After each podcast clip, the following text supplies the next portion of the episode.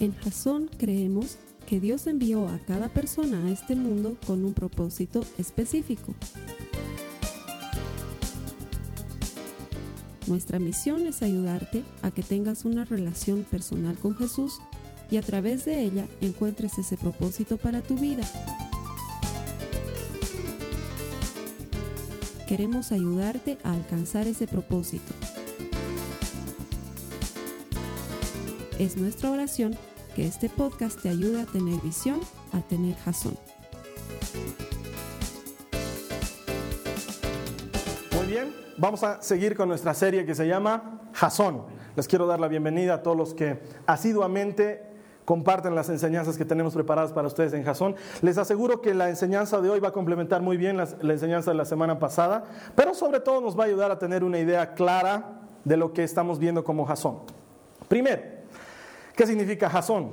Proverbios 28, 29, 18 dice, por falta de visión es que el pueblo se pierde. Esta palabra hebrea, visión, se pronuncia Jasón. Y toda esta serie que estamos viendo de dos semanas está inspirada en el primer libro de, de nuestro pastor amigo de lifechurch.tv, Craig Rochelle, que en inglés se pronuncia Casón. ¿sí? Los que quieran comprar ese libro, lo pueden encontrar ahí en Amazon, se escribe con CH, Chazón, es es complicado ya porque es en hebreo. Sí, pero en español se pronuncia Jasón, que casualmente viene a ser el nombre de nuestra iglesia. Esa palabra significa visión, significa dirección de Dios, significa profecía. En, en castellano que tú me puedas entender, Jasón significa el propósito de Dios para tu vida. ¿Cómo te vio Dios? antes de crearte, ¿sí? Antes de crearte Dios te vio haciendo algo y te creó específicamente para eso. Eso significa Jasón. Y esta semana vamos a completar lo que hemos visto la semana anterior. La semana anterior habíamos visto cómo te das cuenta cuando estás recibiendo ese propósito de Dios para tu vida. Hoy vamos a ver cómo recibir ese propósito de Dios, porque no es ninguna ciencia. Es muy sencillo, pero sí te aseguro una cosa. Necesita que seas humilde y que ores que te acerques delante de Dios para descubrir este propósito. Entonces yo te puedo prometer, te lo prometo, si las enseñanzas que hoy voy a compartir contigo las llevas delante de Dios y en humildad y en oración las aplicas, te prometo que vas a descubrir el propósito de Dios para tu vida.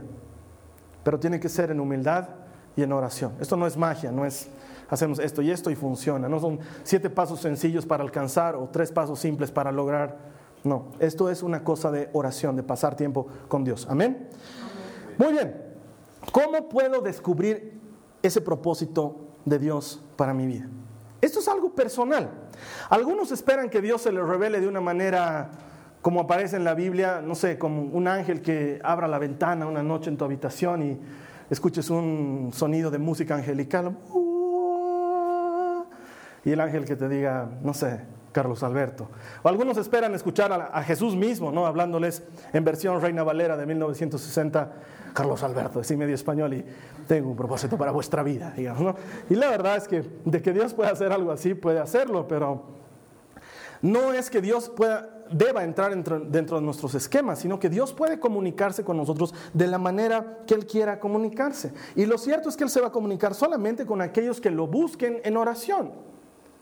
Encontrar el propósito de Dios para tu vida, si es el propósito de Dios, necesita que busques al dueño del propósito. Y ese dueño es Dios, ¿verdad? Tienes que buscarle a Él. Encontrándole vas a encontrar el propósito de Dios para tu vida. Vamos a recordar lo que hemos leído la semana pasada. Proverbios 29, 18a. Dice, Proverbios 29, 18a. Los que les gusta tomar notas, hoy es un muy buen día para tomar notas. De hecho, más adelante vamos a ver aquí, van a salir unas cosas de las que quiero que tomen notas. Los que están conectados no se preocupen, siempre que ponemos algo aquí, lo ponemos algo para ustedes, o sea que lo van a poder ver igualito que los que están aquí con nosotros. Proverbios 29, 18, tomen notas, es muy bueno. Dice, donde no hay visión, el pueblo se desenfrena. Cuando no hay visión para tu vida, tu vida se pierde. Cuando no hay visión para tus relaciones, tus relaciones se pierden. Cuando no hay visión para tus finanzas, tus finanzas se pierden. Cuando no hay visión para tu estado físico, para tu salud, tu salud se pierde. Cuando no hay visión para tu relación con Dios, tu relación con Dios se pierde.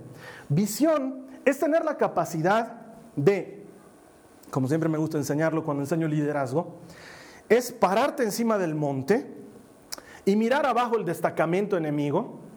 Y como estás en una posición privilegiada, poder distinguir por qué camino podrías atacarlo y dónde podrías ponerle sitio. Y luego bajar y contarle a tu equipo y decirle, vamos a hacerlo de esta manera. El que tiene visión tuvo la capacidad de ver por anticipado lo que iba a hacer.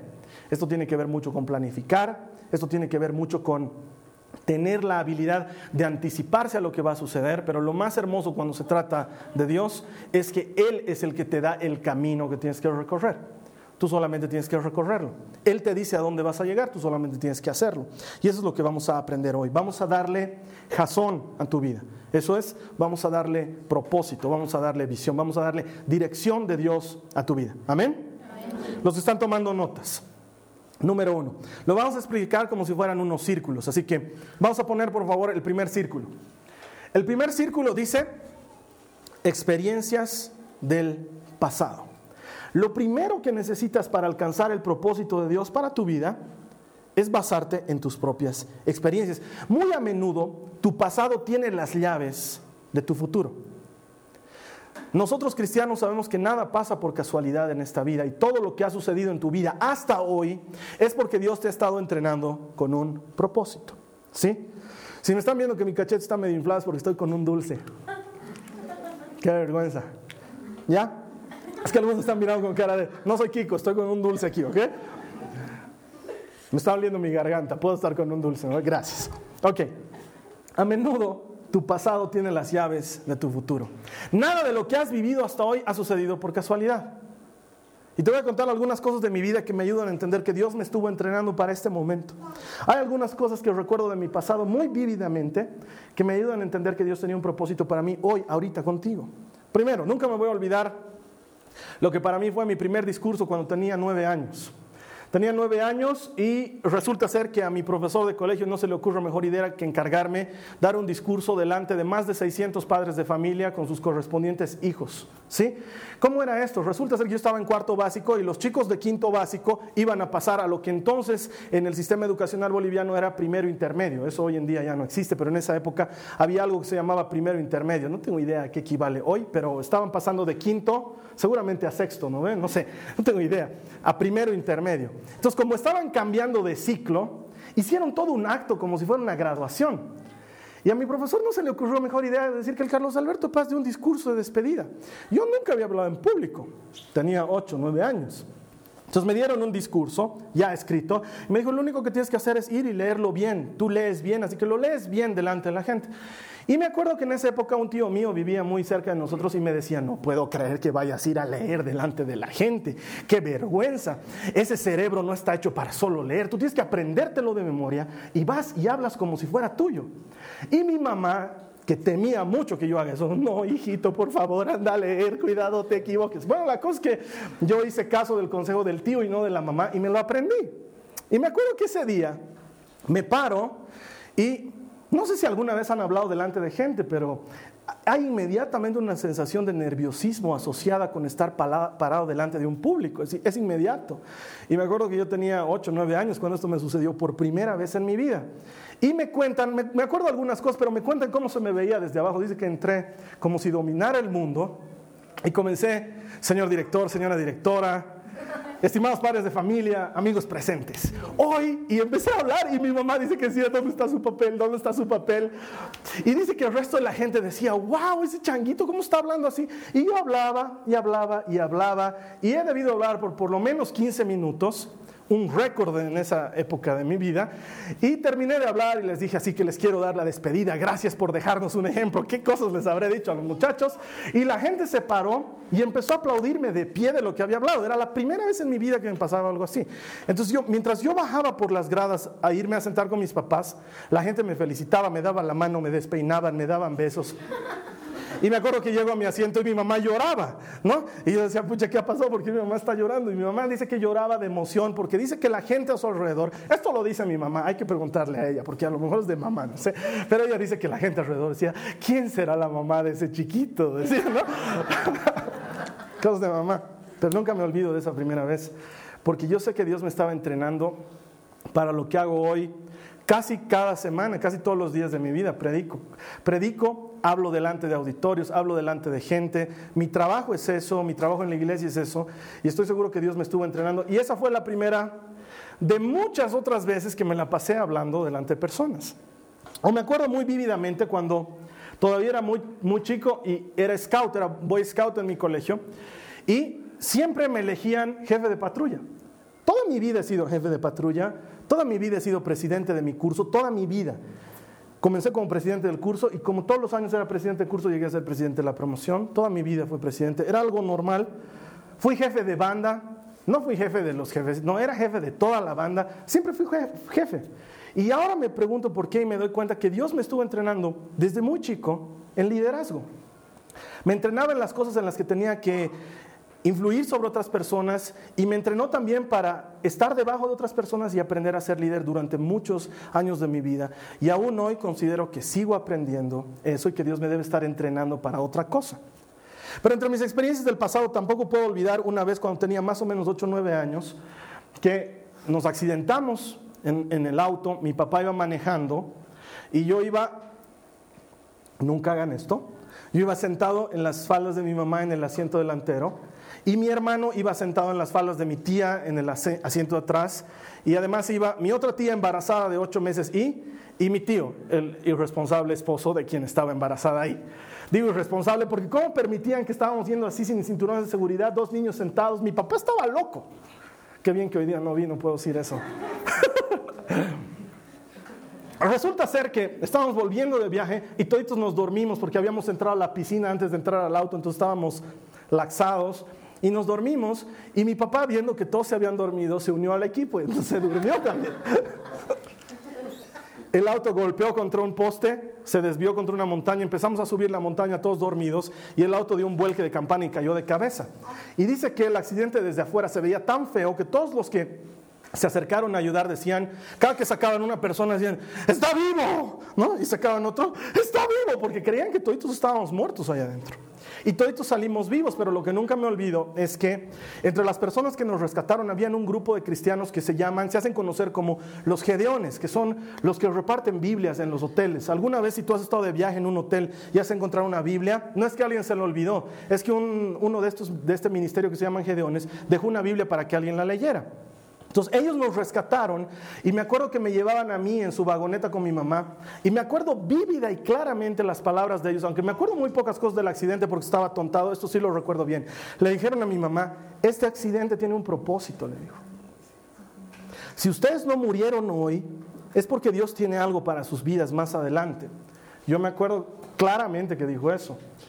Cuando veo la única herida que queda del accidente que está en la muñeca de mi mano derecha, porque nadie más quedó herido, la bebé no murió de, la, de mi tía embarazada, mi hermano no le pasó nada, sí creo que mi hermano ha quedado medio...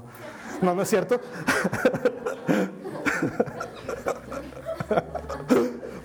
Nada, no, hubo ningún, ninguna cosa que lamentar en ese accidente. Y la única herida me hace recuerdo que Dios tiene un propósito para mi vida. Que si no me morí esa vez y no me morí tantas otras veces es porque aún no he llegado a hacer aquellas cosas para las que Dios me está entrenando. Ahora, Quiero que lo hagas tú. Romanos 8:28. Estoy utilizando la nueva versión internacional. Dice, ahora bien sabemos que Dios dispone todas las cosas. Quiero que digas conmigo esta frase. Todas las cosas. Dice que Dios dispone qué cosa? Todas las cosas para el bien de quienes lo aman.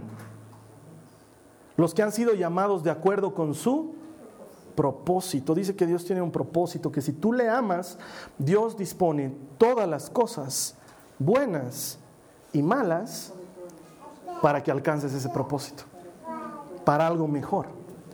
Todo lo que está en tu pasado ha sucedido por algo. No es casualidad.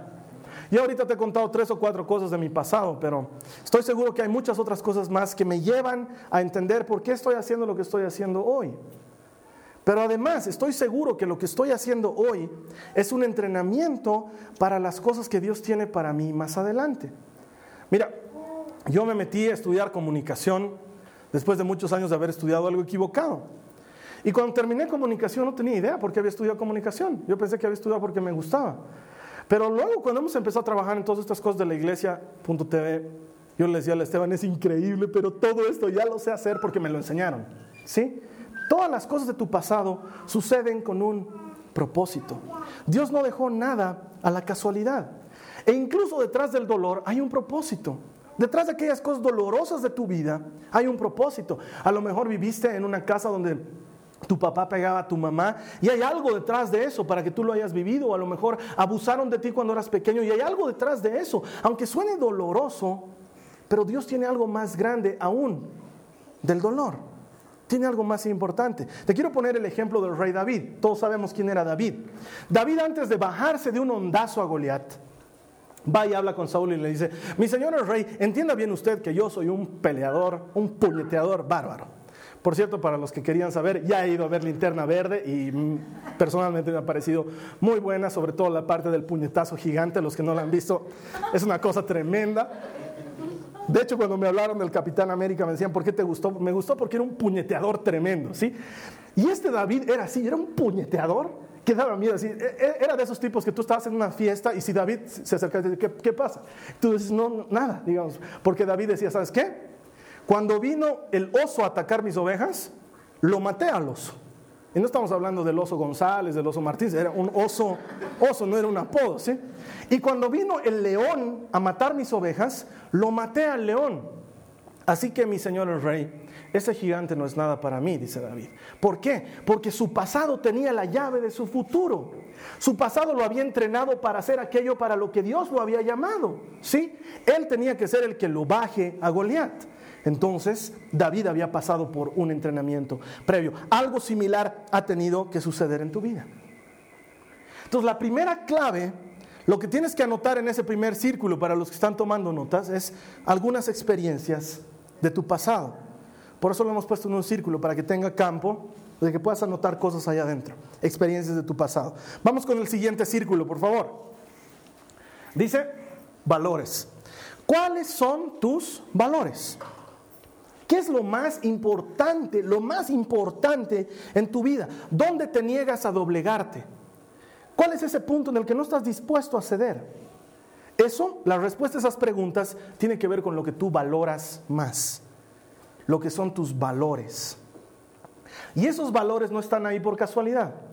Así como todo lo que ha pasado en tu vida, todas las experiencias sucedieron por algo, esos valores que están dentro tuyo, Dios los puso porque tienen que ver con aquello a lo que Dios te llamó, con tu jazón, con el propósito de Dios para tu vida. Acompáñame por favor a Mateo 6 en el verso 21. Mateo 6 en el verso 21 dice, porque donde esté tu tesoro, allí también estará tu corazón. Lo que la Biblia te está diciendo es, aquello que es lo más importante para ti, nos deja saber dónde está tu mayor interés, dónde está tu corazón. Lo que es más importante para ti contiene tu corazón. Y tus valores son aquellas cosas por las que tú estarías dispuesto incluso a dar tu vida. Entonces te pregunto, ¿por qué darías tu vida? Yo daría mi vida por mi mamá. Está muy bien. No tiene nada de malo. Quiere decir que entre tus valores está o la familia, o el concepto de ser padre o de ser madre. Algunos dicen, yo daría mi vida por mi patria. Ok, muy bien, eso quiere decir que para ti la patria, la nación, el concepto de integración es muy fuerte en ti. Algunos dicen, yo daría mi vida por Dios, por el Evangelio. No lo dudaría ni un minuto. Muy bien, quiere decir que Dios es un valor central en tu vida. ¿Cuáles son tus valores? ¿Qué es aquello por lo que tú darías tu vida? Te voy a dar algunos ejemplos para que me entiendas mejor de lo que estamos hablando. Por ejemplo, David, Salmo 24, 7. Este salmo nos revela lo que para David era un valor, porque puedes tener muchos valores, ¿sí? No, no, no, hay que un solo valor en tu vida, hay dos, tres, cuatro, cinco, 27, puedes tener varios valores. Mira lo que dice de David, el Salmo 24, verso 7 dice, una cosa he pedido al Señor. ¿Cuántas le había pedido? Una. Una cosa pedí al Señor y esa buscaré, que habite yo en la casa del Señor por todos los días de mi vida, para contemplar la hermosura del Señor y para meditar en su santo templo. ¿Cuál era esa una cosa más valiosa que todas para David? Pasar tiempo con Dios, tener intimidad con Él. David valoraba mucho la relación con Dios. Quizás por eso lo conocemos como el dulce salmista de Israel, porque pasó su vida relacionándose con Dios. ¿Sí? Un valor de David, intimidad con Dios. Vamos a ver un ejemplo de Salomón. Proverbios 4.7. En Proverbios 4.7 Salomón dice, lo principal, mira, no dice varias cosas, dice una cosa. Lo principal es la sabiduría. Adquiere sabiduría y con todo lo que obtengas adquiere inteligencia. Y no es de extrañarse. ¿Cuál era el valor central en la vida de Salomón? La sabiduría. Cuando Dios viene a Salomón y le dice, ¿qué te puedo regalar? ¿Qué le dice Salomón? Una casa, un auto, PlayStation 3, televisión HD, full. No, le dice eso, ¿no? ¿Qué le dice? Sabiduría. sabiduría. Regálame, Señor, sabiduría. Un valor central en la vida de Salomón era la sabiduría. Entonces ya me vas entendiendo mejor. A ver, por ejemplo, para Teresa de Calcuta, la madre Teresa de Calcuta, ¿cuál era un valor central? No es difícil darse cuenta por su vida. Atender a los pobres, tener misericordia con los necesitados. Ese era un valor central en su vida. A ver, Martin Luther King, todos sabemos quién era Martin Luther King, el gran activista estadounidense. ¿Cuál era su valor central? la lucha contra el racismo, ¿no es cierto? Él quería igualdad entre las razas. Simón Bolívar, el libertador de América, ¿cuál era su valor central? Libertad, igualdad, independencia. Ese era su valor central, creo que ya me has entendido, ¿no? ¿Eh? Barney el dinosaurio. Te quiero yo y tú a mí. Somos una familia feliz, ¿no? ¿Eh? Todos tienen un valor central. Todos tienen un valor central algo que hace que su vida se mueva. Lo más importante para ellos. Yo lo veo después de muchos años a pelea Maradona y digo, ya saben que salgan de la... Ya no. Pero los tipos siguen ahí, ¿no? Que el fútbol, que el fútbol, ¿sabes por qué? Porque eso es un valor central en sus vidas. Y quiero decirte algo, el valor central de una persona no la hace mejor ni peor. No es mejor el que ama a los pobres que el que no ama a los pobres solo nos hace diferentes. Habemos algunos que tenemos que amar a los niños para llegar a los niños. Habemos otros que tenemos que amar a los pobres, habemos otros que tenemos que amar la justicia, habemos otros que tenemos que amar la integridad. ¿Cuáles son tus valores? Por ejemplo, entre mis valores están, siempre les he dicho, odio que azoten a las ovejas. Y no estoy hablando de las ovejas y los pastores y el pasto, estoy hablando de la iglesia. No me gustan esos pastores que salen, pecadores, sucios, salgan de ahí, fuera. No, me gusta, no me gusta que, la gente sienta la carga de aquello que Jesús ya nos libró. No me gusta que la iglesia sea un lugar aburrido y, ay, tengo que ir a la iglesia. hay varias cosas que para mí son centrales y por las que daría mi vida. Eso lo anotas en el círculo de los valores. Otra manera de darte cuenta es respondiendo a esta pregunta. ¿Qué es lo que más te enfurece? ¿Qué es lo que más te saca de quicio? Te mata probablemente esté relacionado con un valor que tú quieres defender. No sé, por ejemplo, dices, a mí me mata cuando veo en las noticias que ha habido un violador que se ha metido con niños. Probablemente es porque tienes un valor central que tiene que ver con proteger a los débiles. ¿Sí? O a mí me mata que ganen siempre los malos, no sé, tienes un valor de superhéroe, no sé, ¿me entiendes? ¿Qué es lo que realmente te enfurece? Adicionalmente de si gana o no tu equipo de fútbol, eso es normal que te enfurezcas. Estamos hablando de cosas en las que, por las que tú darías tu vida. Ahora, conozco gente que daría su vida por su equipo de fútbol. Sí. Matan. Yo me ¿lo conocen a Jordano ustedes? Es un peluquero argentino, Jordano. Es de Boca. ¿Sí? Y dice que saliendo él de un partido de Boca River, en la época en que River no había descendido, quiero aclararlo porque ahora ha descendido, eh, dice que salió del partido y el burro empezó a caminar por entre los barra bravas de River. Y como él seguramente estaba vestido con algo de boca o algo así, no sé, dice que lo empezaron a pegar. y el tipo gritaba, soy Jordano, soy Jordano, y peor lo pegaban por peluquero y por de boca. Hay gente que está dispuesta a matar por su equipo. Probablemente es un valor central en su vida. ¿Qué realmente te enfurece? ¿Qué te saca de quicio? Me saca de quicio que se enriquezcan con el dinero ajeno. Me mata que la gente sea impuntual. No sé, esas cosas que te enfurecen te pueden hablar de algo que tienes como valor y por eso te enardece tanto. O la otra pregunta, ¿qué te alegra en exceso? ¿En qué te alegras de verdad? ¿Qué hace que realmente te sientas feliz? Yo me siento feliz, por ejemplo, cuando vienen mis hijas y me abrazan. Entonces probablemente el cariño sea uno de tus valores centrales. El, demostrar afecto, el ser afectuoso, probablemente para ti es muy importante.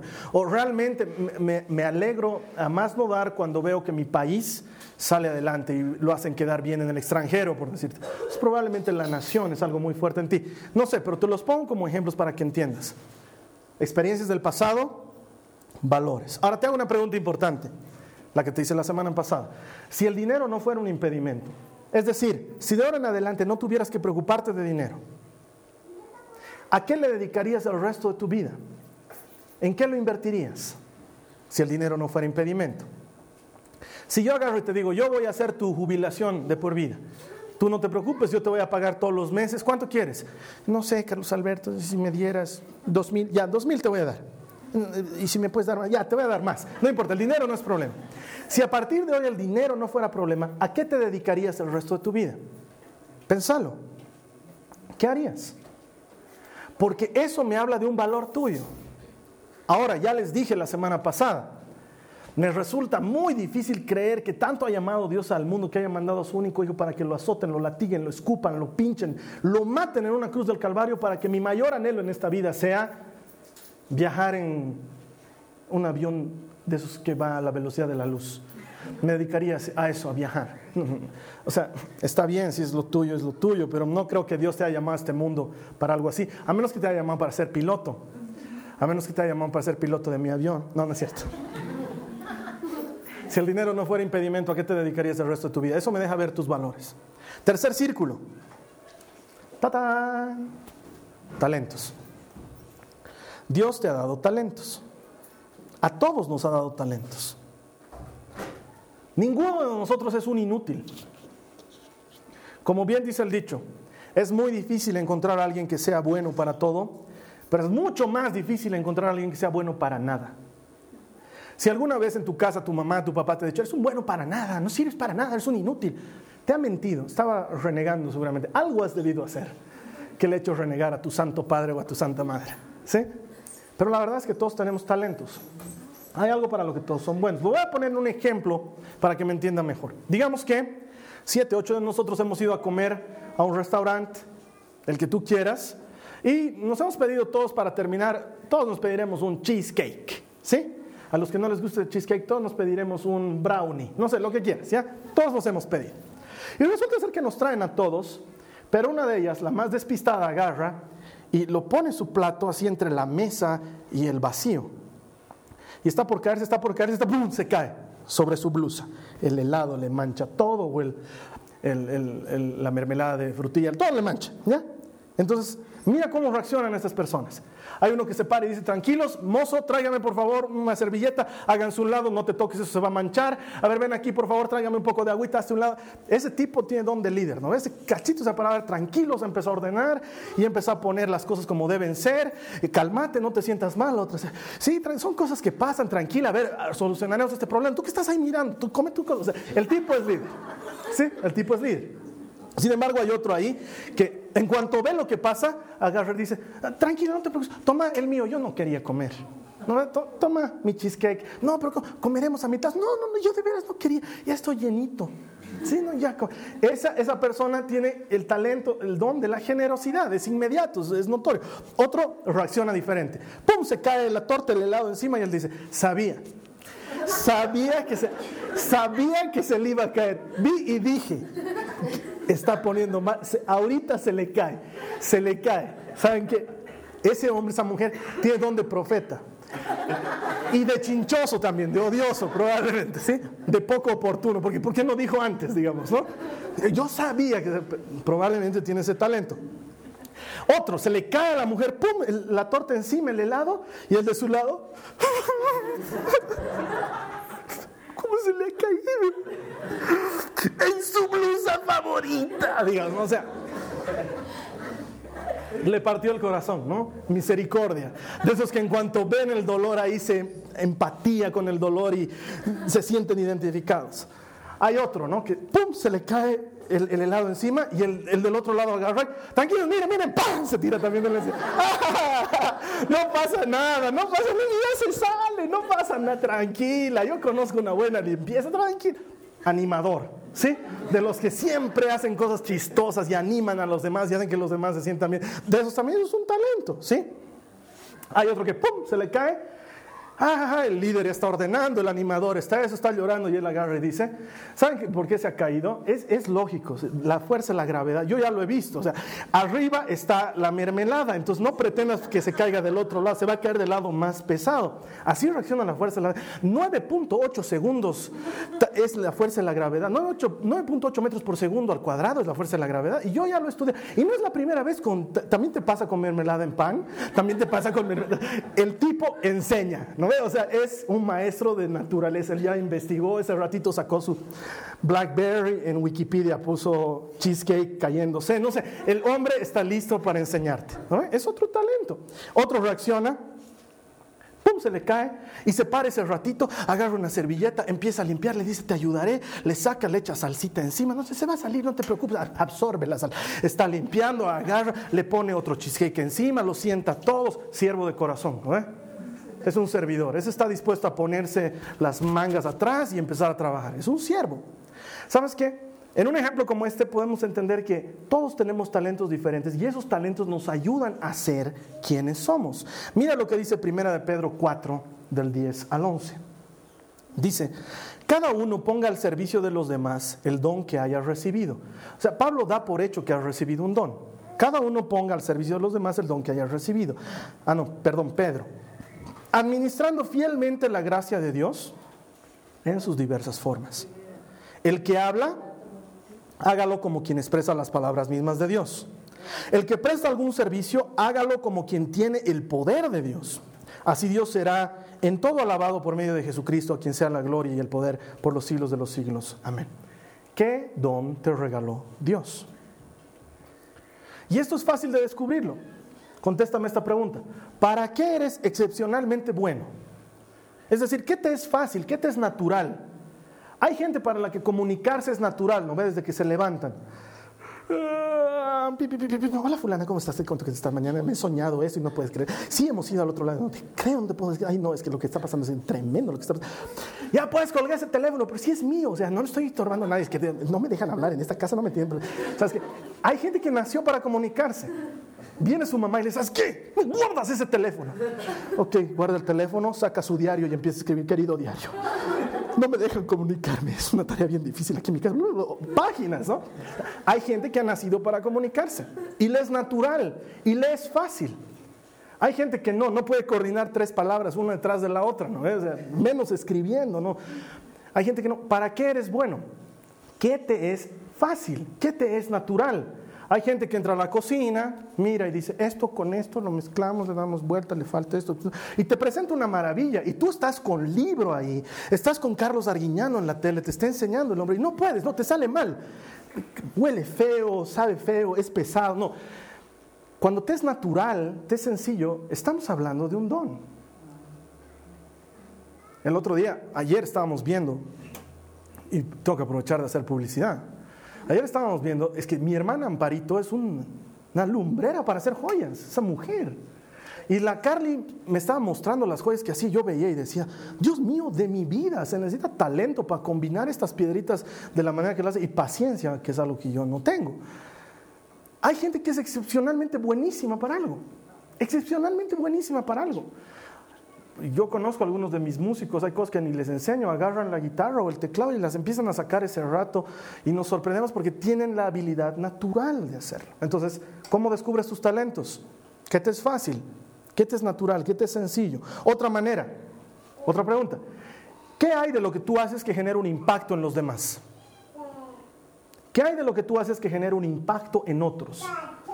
Que genera reconocimiento, que la gente siempre te dice, oye, cuando tú haces tal cosa, wow, Bien, ¿qué hay?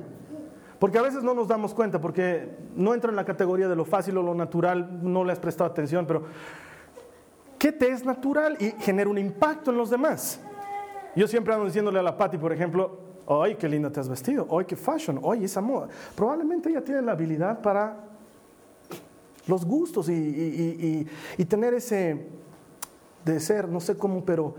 Y entonces, ¿me entiendes de lo que estoy hablando? Eh? Tiene gusto la mujer. Y eso es un talento, no todos tenemos. Hay algunos que eh, combina con esto, No, no combina, es el mismo color. Hay gente que no puede. Sí, hay gente que no puede. Algunos necesitamos asesor en nuestra casa para vestirnos, es la verdad. Otra pregunta muy interesante. No sé cómo se dice en otros países, ¿ya? Perdón. ¿Qué te late? Que te podría salir bien y nunca lo has intentado. ¿Qué se te hace que podrías hacer bien y nunca lo has intentado? No sé, yo estoy convencido que el día que me subo un helicóptero, no sé, tal vez estoy mal, pero hasta que no lo intente no lo voy a saber. Y hay cosas que uno dice, yo pienso que tal vez si yo alguna vez, no, pero no, nunca lo haría. No, hazlo alguna vez para que te des cuenta, a lo mejor tienes el talento. Porque las inquietudes que tienes dentro y que nunca hiciste, no están ahí en vano. Dios no las puso porque, a ver, que te doy como piñata, ¿no? Ve que te toque, que te toque, ya. Dios, no, él lo hace todo con propósito. Lo hace todo con propósito.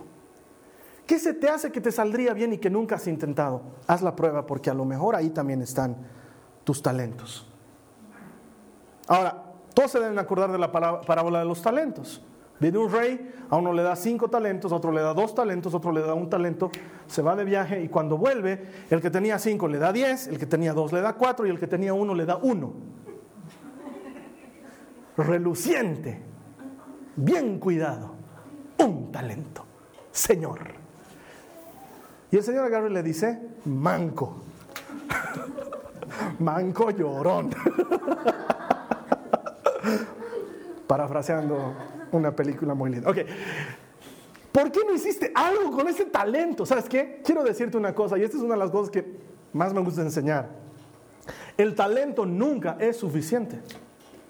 Puedes tener todo el talento que quieras. Si no haces algo con ese talento, vas a escuchar un día del rey de reyes, manco llorón. Te lo dirá, porque hay que hacer algo con ese talento. Tiene que multiplicarse. No descuides tus dones, no descuides tus talentos. Ay, hace años yo cantaba, pero ya no, ya en la ducha nomás, hermano. A ver, te escucharemos, porque a lo mejor cantas bien. Ahora, si cantas mal, te voy a decir con todo el amor del Señor, ¿sabes qué? Y, sobre todo, cuando escuchas esa frase, cuando escuchas que te dicen, ¿sabes qué, hermano? Con todo el amor del Señor, ya tienes que saber que es algo feo que te van a decir.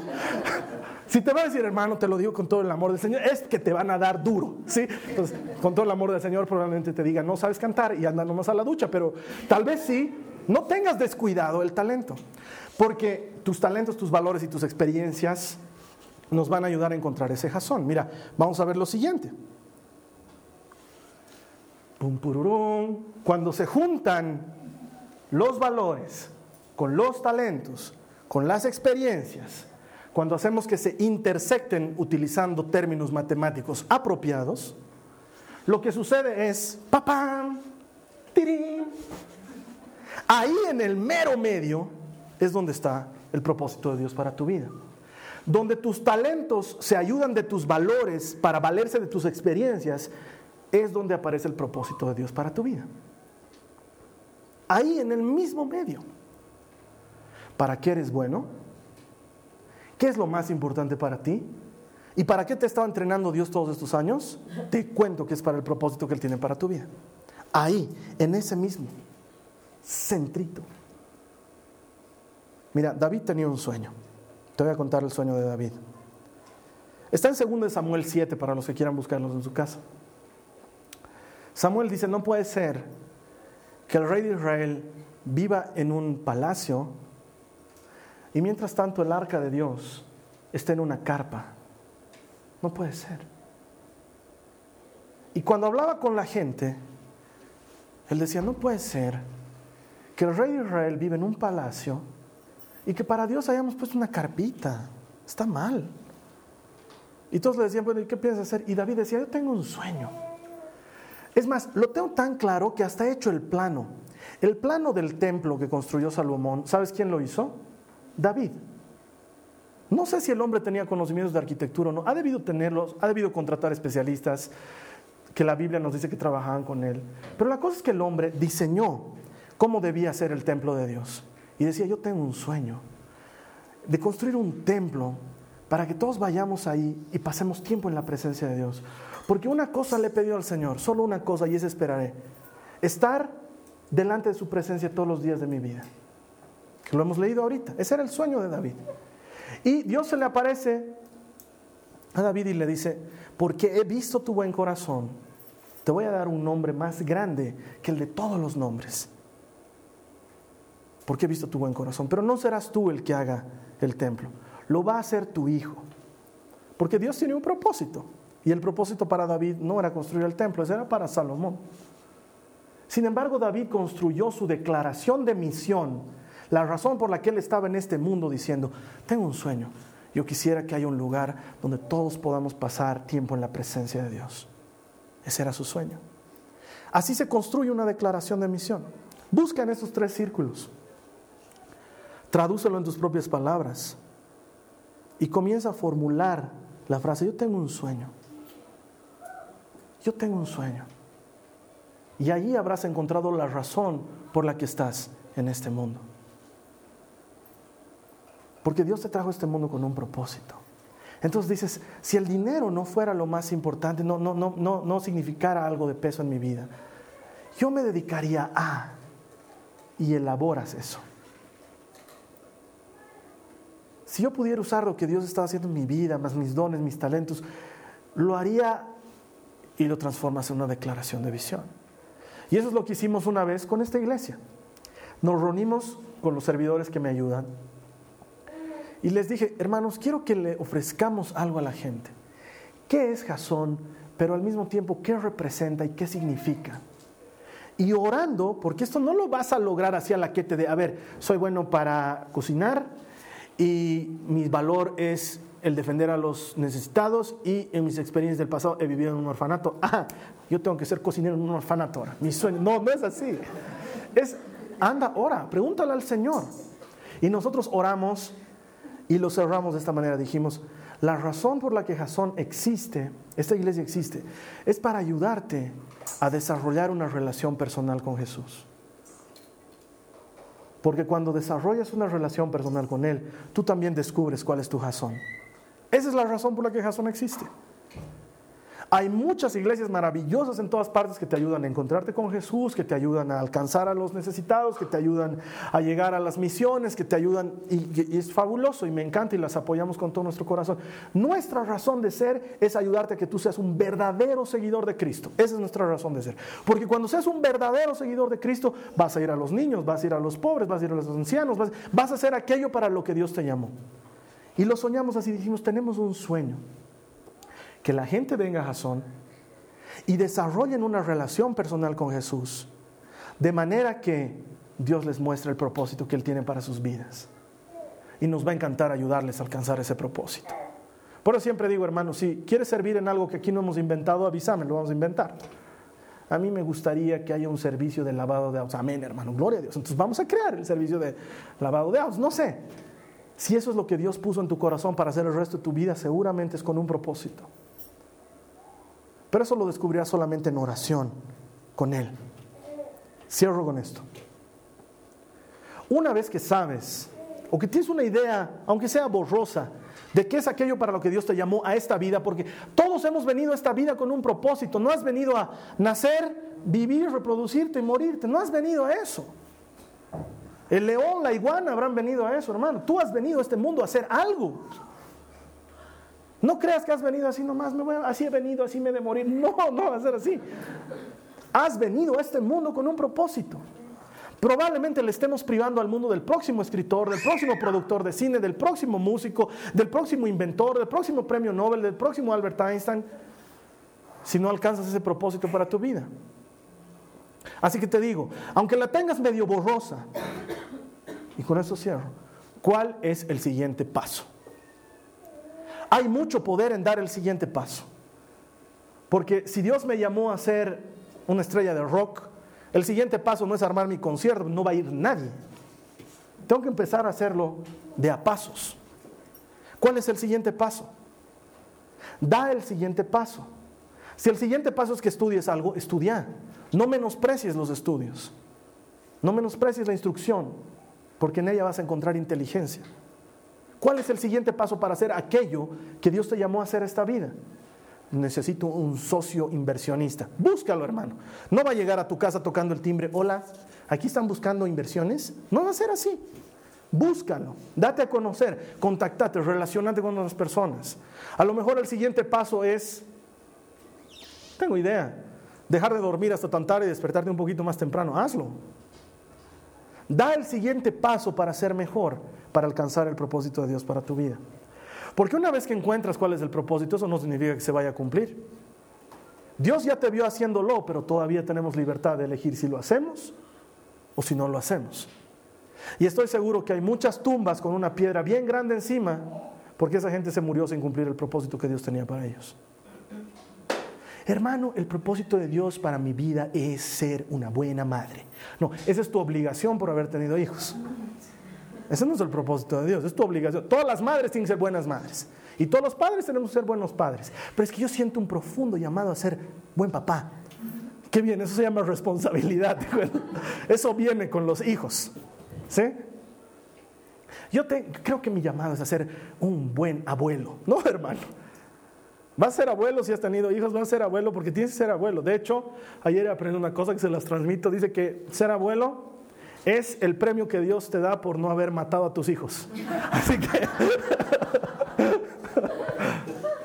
si te portas bien lo lograrás. Dios no sé. Cierro con eso. Da el siguiente paso. Da el siguiente paso. ¿Cuál va a ser tu siguiente paso?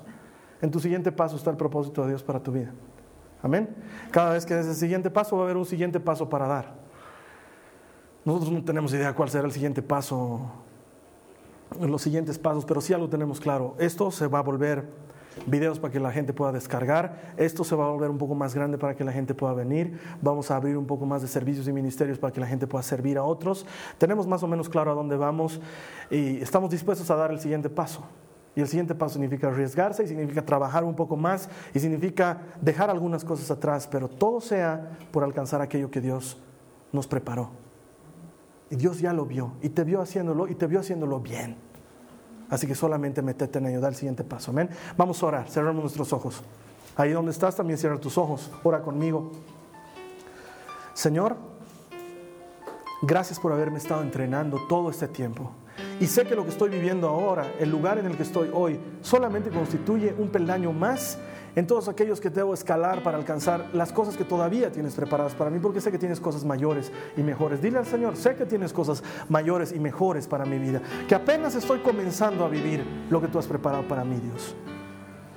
Te doy gracias creyendo que los valores que tengo, que mis talentos, serán aquellos que me darán el sustento para alcanzar lo que tú has preparado para mí más adelante. Ayúdame a encontrar tu propósito en mi vida. Díselo Señor Jesús, ayúdame a encontrar tu propósito en mi vida. Ayúdame a encontrarlo en humildad, en oración. A entender qué pieza soy en tu maravilloso ajedrez. ¿Qué papel juego? Quiero hacerlo y quiero hacerlo para ti, Señor Jesús. Señor, úsame. Me pongo a tu disposición para hacer aquellas cosas para las que me preparaste de antemano. Cosas buenas en las que yo voy a andar, Señor. Te doy gracias. Sé que tú eres intencional, que nada conmigo es casualidad, que tú eres intencional conmigo, que todo lo que vas a hacer en mi vida, así como lo que ya has hecho, es parte de un maravilloso plan del que yo tengo el privilegio de formar parte. Te doy gracias Jesús, te bendigo. Amén. Esta ha sido una producción de Jason Cristianos con propósito. Para mayor información sobre nuestra iglesia o sobre el propósito de Dios para tu vida, visita nuestro sitio web www.jason.info. Allí encontrarás muchos recursos para animarte en tu relación con Dios, enseñanzas, nuestro blog, prédicas y mucho más. Te lo deletreamos www.jazon.info.